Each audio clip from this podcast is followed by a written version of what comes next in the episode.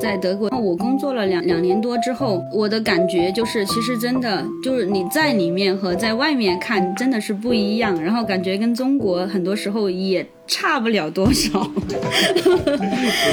对对对，然后我们我们就很多同很多人可能会讲说德国比较标准，然后比较透明，什么呃什么公平竞争什么的。我就说，我根本就不知道这号人，然后我去还去跟我领导确认过，我说这个人他来实习过吗？嗯，开呢阿农，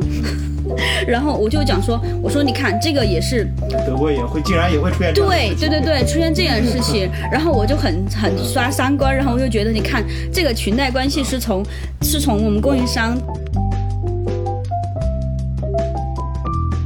然后他们每一次要真的要做一个重大决定的时候，他们要分析很久。本来就说你的风险是要控制在百分之一百，就是没有风险。然后他们的要求是 no，你要把风险控制到百分之一百五，然后才做这个事情。就这个是他们他们的一个 style，就是一个风格。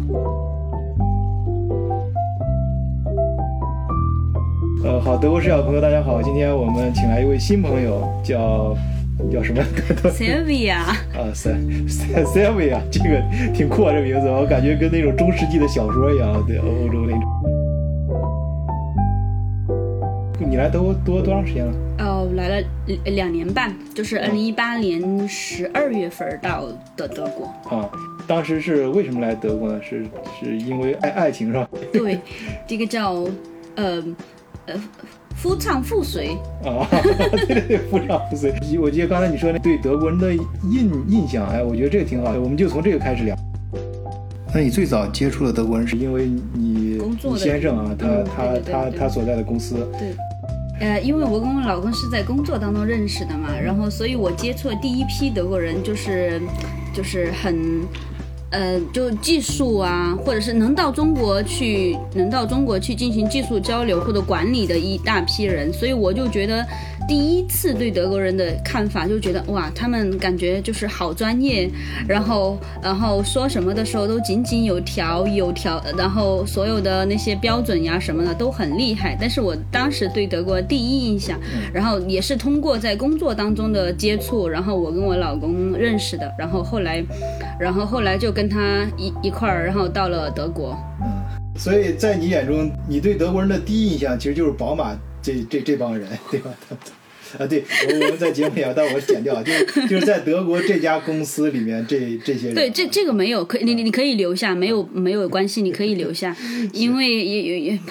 对，在在那个拜仁州就最出名的就是就宝马这一批人，不是在 拜仁州，在全世界都都非常有名。这公司，尤其在中国，很多一些广告词，我觉得大家都都耳熟能能能详。带来一些文化，但总而言之，大家可以想象，有些是开玩笑，什么客观的说，宝马这边的，无论是它的工程师还是管理层啊，还是它它的相对人的素质还是比较高啊。嗯。我们有中国朋友、中国公司朋友让我帮他挖德国员工的话，就指名道姓就想一定要挖这些公司的人，因为你这边。接触到很多一些德国的公司啊，尤其是你从国内过来，而且你在国内是工作过的人，所以到德国之后呢，又进了一个新的工作环境，这样你就可以比较两种工作环境，以及这个工作环境下大家的生活状态，每个人的呃这种做事的方式，所以你特别有感触。呃，那么我我记得上次咱们闲聊的时候，你说那个我们谈到。裙带关系的时候，还有德国公司也不像大家想象的那么好，也也也有有一些其他的很有意思的故事啊，那你能不能也分享一下啊？聊聊聊几个小故事。嗯，这个可以，因为我现在是在德国一家土著小公司供职嘛，然后我工作了两年，呃，两年多之后，就我我我我的感觉就是，其实真的就是你在里面和在外面看真的是不一样，然后感觉跟中国很多时候也。差不了多少，对对对，然后我们我们就很多同很多人可能会讲说德国比较标准，然后比较透明，什么呃什么公平竞争什么的，然后呃平均来讲是这样，就是会有一些，但是但是在个体上，呃我我在从我这个土著小公司加上我从那个宝马公司里面看到的现象，我觉得真的是。有一点不一样。比如说德国，德国不是现在有很多那种 Ausbildung，对吧？就是他们的那个。一个一个学习过程嘛，然后我发现，比如说，比如说像当下我们公司，我们公司的一个 Ausbildung，他以前就是跟着这个我们公司最大的这个，嗯，就是。技术的这个头，就他跟着他做 Ausbildung，然后做完了之后，然后他就在这家公司留下，因为 Ausbildung 完了之后不是要考试嘛，然后考完了之后，他就是一个工程师或者呃完成了他的学业，然后完了之后，他就以以火箭般的速度，然后变成了我们公司的 Project Leader。哇，这么厉害！嗯，对，这种职业培训啊，对他，他就是从那个呃 Ausbildung，但是他有一个 Vital building，就是他是 Vital 他他之前有有，比如说在德国大学里面有毕业证。他我呃这个不是特别清楚，但是我知道他的学他的那个学历是在也做了做完了这个之后拿到的，然后现在他就是嗯我们公司最年轻的呃 Project Leader。啊，哎，这一点就是跟咱们中国不太一样。其实，嗯，可能中国也在发生变化。这德国对于 Ausbildung 这种认识认认知还是。还是比较认可的。你比如说，我们现在大家最德国最关注的一个人，卫生部部长 石石潘啊，他其实也是高中毕业之后就直接上的奥斯别顿，嗯哼，而且他是原来银行小职员，嗯，然后经就上奥斯别顿之后也没有像上什么正经的大学，嗯，呃，咱们中国意义上的啊这种正正经大学，然后直接就去了，然后在后来就从政了，从政之后进入那个国会之后在从政的时候。呃，又上了这个远城大学，就是德国，就有点像中国的函授那种，相当于电大这样的。然后，呃，德国也承认啊。对，我知道，我知道，这个在德国他是承认，就不管你上的什么大学或者上的什么时候上的，时间也是也是呃没关系的。然后，但是后来这个是我知道表面的，然后后来后来我工作久了，好像是经过自己努力 啊，学一边工作一边然后上学读书，然后拿到了学位啊，这是表。表面的一条呃故事线，对，现在想想第二条故事线。第二条故事线就是我工作久了之后发现，就是他为什么就是能跟到跟到我们公司那个最厉害的那个那个呃工程的技术的头，是因为他爸爸，他爸爸本来就跟这家公司的人认识，然后跟这个头也认识，然后就说 OK，我现在我儿子要那个呃毕业了，然后学的也是那个 mechanical，然后他想做 Ausbildung，然后能不能去你那儿，然后。他们就这样达成一致了，然后他现在一直就在这家公司，然后后来就知道是因为他爸爸的关系，然后就就是这样一个事情。然后我不是讲这样说不好，但是我就觉得这个跟其实跟跟跟我想象的以前想象的就不一样。然后我们我们是讲，是我声明一点，就是我们是在讲故事，大家不要。当真啊，大家就是听个乐，我们也就是捕风捉影的讲了一个故事而已。然后目前这个这个公这个公司也是子虚乌有的，你可以认为它根本就不存在，也可以认为它在德国很有代表性的这种家族式的一个呃不大不小的企业。也不要节目之后去找我啊，问这是什么哪家公司什么的，这这千万不要这样，这这就就就没意思了。我们就听个乐，反正是看美剧啊啊，第一条那个故事线啊，经过个人的努力啊。然后在一边变 东变工变读，然后呃，然后在职场里面呃逐逐步的打拼逆袭，然后做做到了这个等于相当于市场总监了。不是不是，他是 project leader，就相当于是整个，因为我们公司还有带设计的设计的功能嘛，就是设计这就客户需要，就我我是汽车行业的，说是个项目总，对，负责整个项目，对，当然那个呃是一个很高的职位了，呃，然后呢。但实际上呢，他为什么能达到这个职位？就是我们不知道有没有两者有没有关系，但是我们发现了第二条故事线，就是他的背后有这个有有裙带关系。然后至于这样，那么他他的实际工作能力怎么样？他本人，嗯。嗯，我我从那个技术角度来讲，我觉得他 OK，但很多时候我觉得他沟通就是他这个人很就是很慢，就是感觉有很多时候就感觉他慢一拍。嗯，但我觉得这个在我理解的 project leader，这这个不是一个特别好的特点。嗯，我发现我们用词都很小心啊。这么说吧，哎，你在德国有没有接触过其他的 project leader？那横向的比较啊，就是你觉得应该是什么样？呃，有，就是就是另外一个同事，他是嗯慕尼黑工大毕业的，嗯，然后他是做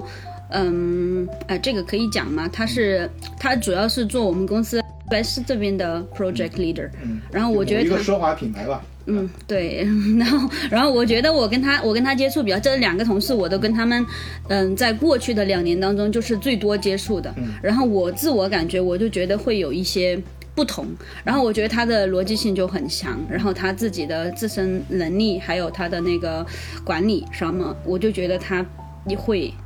比较强一些。嗯，哎，对，这个没有比较就没有伤害。而你说这种情况比较典型，我最早是在一个帖子里面看到的，说当你遇到的领导比你的呃能力要弱很多，或者是下属比领导的能力更强，哎，这种情况怎么办？我原来以为只有中国，啊，没想到像德国这么体系严密、合理的这样一个社会里面也有这种情况。你在这个跟德国人这个打交道过程中。你觉得就是我们咱们中国人挺吃亏的，因为哎，我我我自我自己是在中国工作过，也是也，然后也到德国来工作，然后所以而且而且一直是在同一个行业，就是一直在汽车行业，然后就对这个有一个非常线性的比较，然后就就就然后然后然后目前现在我也有那个中国供应商嘛，然后每天就是打交道或经常打交道的也有中国的同事，呃，叫供应商不叫同事，然后完了之后我我发现就是。嗯，在同一个行业，就是整个做事的风格真的是不一样的。因为在德国的话，就很多就必须要有什么 plan 啊，还有规章制度呀，然后所有的那些系统啊，都必须要去完成他们，然后他们都很，他们都很有一点死板，很多时候。然后中国这边就是就就特别的愿意为你服务，然后就做的东西很快，然后你你什么时候跟他们沟通，他们就随时在线那种感觉。然后这个跟德国是真的完全不一样。然后还有一些还有一些同事，我就觉得我对他们的工作非常无语。因为他们的工作，在在我来在我来看的话，就是一个非常非常简单、非常非常没有什么压力的那个工作。然后他每天还就是还还就就还把自己放在一个特别高的位，我这个必须要完成。你知道德国人那种，this has to be done now。然后我很多时候就讲他，他根本都。不关心整个事情的来龙去脉，他就只关心他自己的那个终点。然后，所以我就有时候我就在讲说，你这个脑袋这么不关心世事，对吧？然后也不 care 别别人的工作。然后我觉得你这种在中国的话，真的是完全行不通的。所以在很多时候，我又觉得他做的工作真的很简单，很没有压力。就是真的，他真的应该很庆幸他是德国人。然而他拿到的这个待遇啊，工资啊。各方面福利啊，对，都非常到位。对对对，就是没有没有什么差别。其实，而且而且。周围公司什么，大家也觉得非常合理。嗯，对，因为因为德国是 高高呃高税收嘛，对对对，高税收高高福利，就是就是你拿你每个月拿拿拿三千块呃那个三千欧跟拿四千欧，最后扣完税之后拿到手上的就就差了那么一点点。所以很多时候你觉得你做的工作比他做的工作，其实不管从难度啊，或者是各种协调性或者技术性上面要高很多，要复杂很多的时候，然后你发现你跟他这个。就是很简单、很没有压力的工作，然后做完之后，你最后的收获其实差不多的，而且他也不 care what you do。呃，其实我原来跟德国同事也交流过这个问题。嗯，我跟他说，跟中国公司打交道的时候，你要注意啊，重重点看领导怎么说。啊，在中国一般那个在公司里面也是这样。嗯。你的就是管事儿的这个人。哎，一把手，他他说什么就是什么，啊，最关键是他的态度，然后下面人就跟着干。一般大家不会提出什么自己的想法，有啥想法呢？也就是，呃，在憋，就是憋在肚肚子里面啊，说到嘴里面就是，哎，领导你说的很好，我也这么想的。然后就干就完了，没那么多废话。然后，然后，然后，而且中国也比较崇尚这种啊，就埋埋头苦干型啊，都喜欢这样的。你别别整天这这意见那意见，啊呃，那华为那个不是提意见的，结果被开除了嘛？清清华那个。嗯嗯。也，当然那个我们不是不说那件事的对错啊，只是说有这种现象啊。这个，然后但是德国这不一样，那那个德国同事又说，哎呀，德国这边完全相反，就是呃，做这种 let 的，做这种管事儿的人是最最苦恼的，因为下面做事的人就是总是提反对意见啊，每个人都有自己想法啊，不，然后再而且还有一堆政治正确的东西在压着你，你还你还不敢说什么，你看上面你你说硬压什么的，马上我跟你说，有可能有可能你因为一句话就触犯到一些什么种族问题什么问题，就可能直接你工资一放完就没了，对，特别是在大大公司里面，就很严重的。所以说他那个做咱都是在现在德国很多这些，尤其大公司做那个 letter 做那个事，其实日子是很难过的。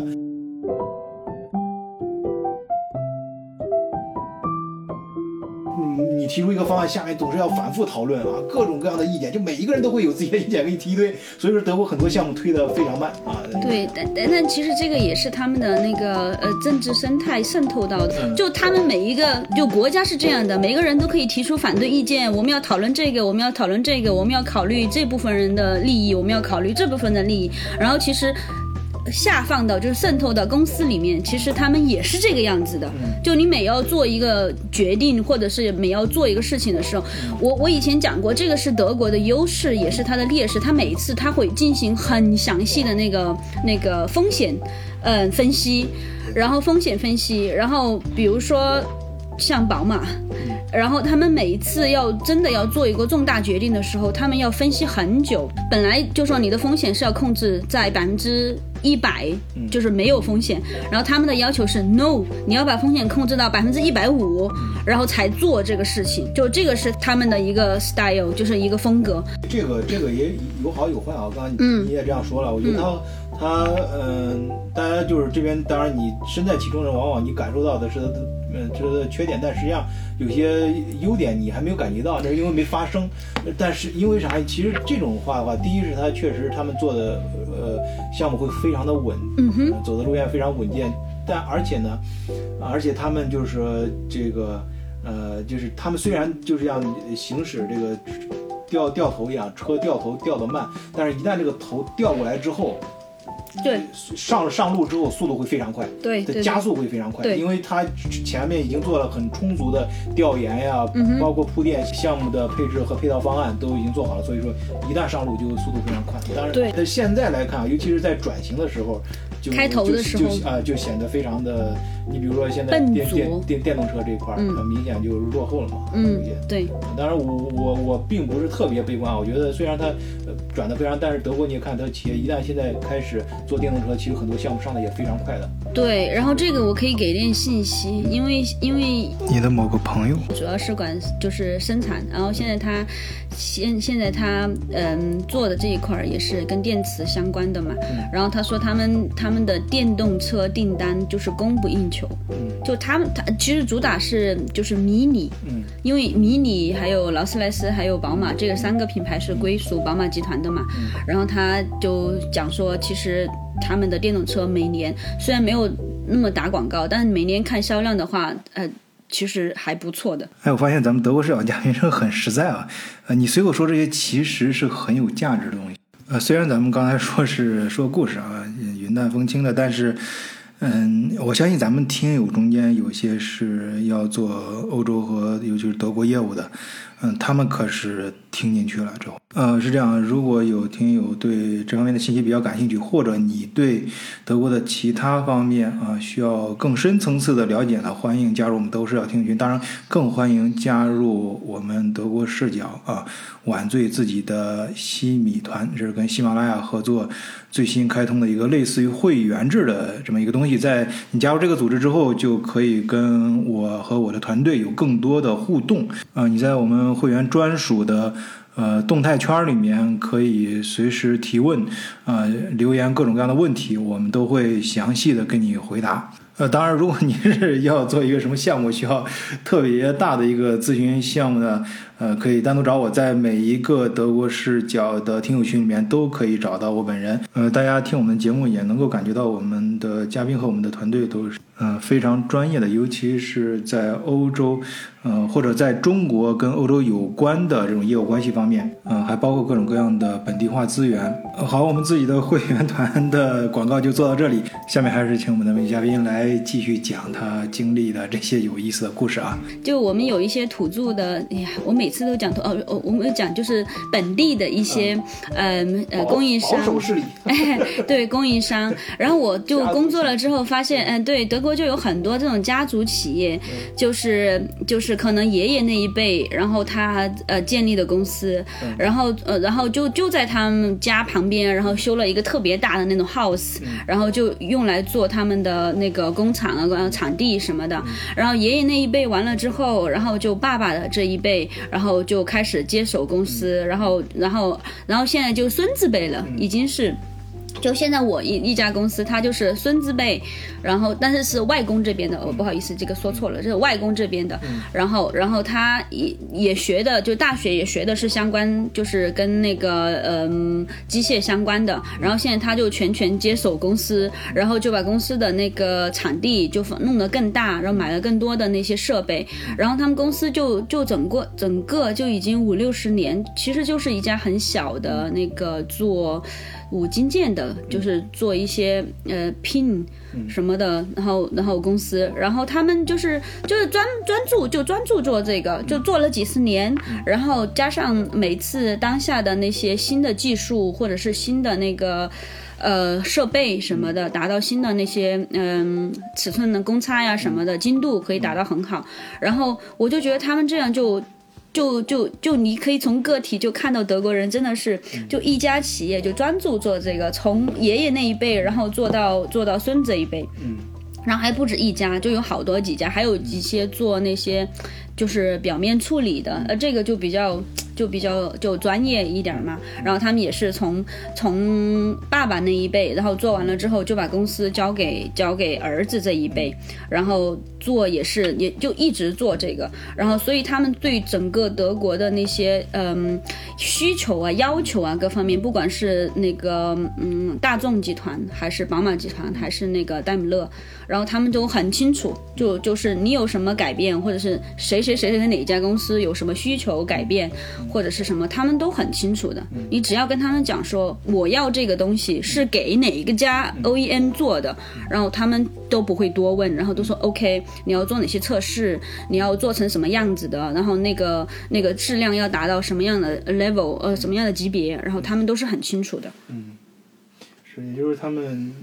这种家族企业也有就比较专业啊。对对对，这就是就构构成我我自己理就是构成德德国的这个整个呃汽车体系，然后都是由他们这些小的一家一家一家公司，然后他们就产就就呃嗯。做成了这种信赖，就是说，因为因为因为他们的那个主机厂也很多年了嘛，就一百年一百多年，就他们一起一一起成长，然后一起变化，然后一起就跟上脚步，然后再做这个，然后我就觉得这一点是我看来之后，我觉得真的挺好。就我自己感觉，对，就是我觉得这个很有，这刚才把你刚才那句话有了更深层次的理解啊。就是我以前在节目里面也经常讲这个，我在德国就是深深体会到一个系统的自洽性是非常重要的。塞维亚说，这个很多很多德国人他自己没有体没有感觉到，呃，他他他他自己可能身在福中不知福，他应该很庆幸自己是一个德国人。其实包括有些群体、有些公司也是这样。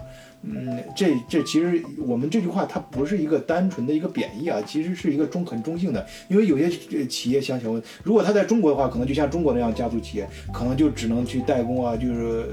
不我不是所有的，我说我们看到的一个中国企业很很辛苦，对，就是忙到我一年到头，其实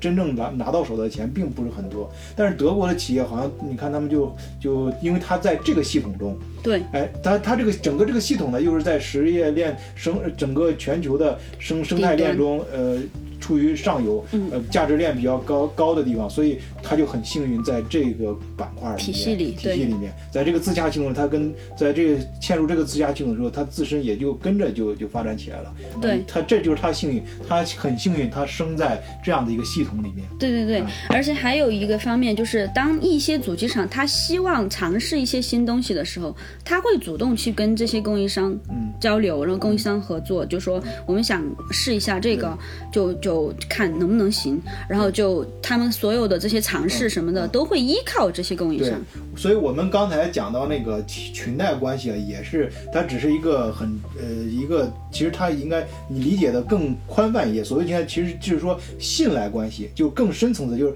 大家不不不是在德国德德就是在商业关系中，就是德国不是一个就是纯的，大家就是想的这种呃。公事公办什么的，其实大家这是表面现象，并不是这样，就是相互之间的，呃，一些类似于情感关系这种其他的一些关系也非常重要，这种会产生更深层次的一种信任感。有了这种信任感之后，他会和你真的跑，包括大公司也会主动的帮你。你作为他的长期常年合作供应商啊，他也会主动帮你提高他的，反过来会会促进你的技术提高升级，然后告诉你怎么把事情做得更好。对，哎，而而且你你如果是跟得上趟，哎，你一般来说都会主动跟得上趟的。然后然后。你你你也就跟着一块儿发展，然后你们相互呃在一起结合的就会更更密切。对，当然对他来说也非常好，因为他他能够你你等于是他一个外外挂的一个车间了，能帮他生产更更合适的东西。对对对。所以这是这个系统呢，我们今天聊这个呃，秦代就是说呃，他他就是说到这儿，大家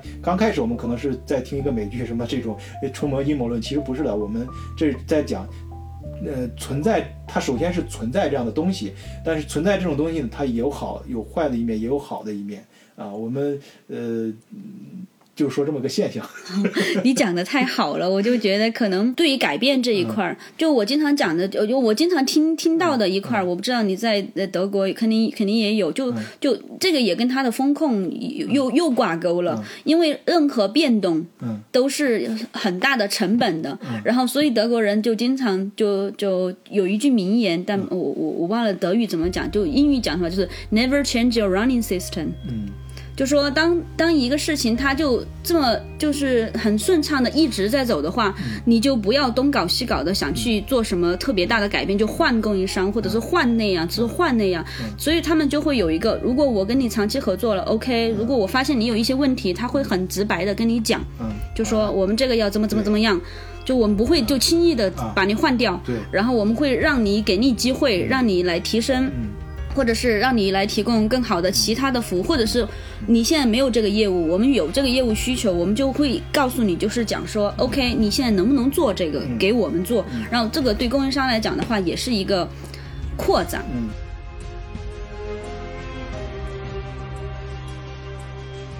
对，我觉得是这样。这这一期啊，就是我们刚开始。那如果大家看题目或者刚开始啊，就觉得好像是在啊捕风捉影，其实不是啊。其实内容我觉得含金量是非常高的。一般咱们德国视角设计，大家都是跟德国有多少有点关系的啊，要要不然也就加入咱们设计这档节目。所以很多其中就有很多人呢，是跟德国是有实际生意往来的需求。这些东西其实对你开发德国市场是非常有帮助的。啊，就还是我们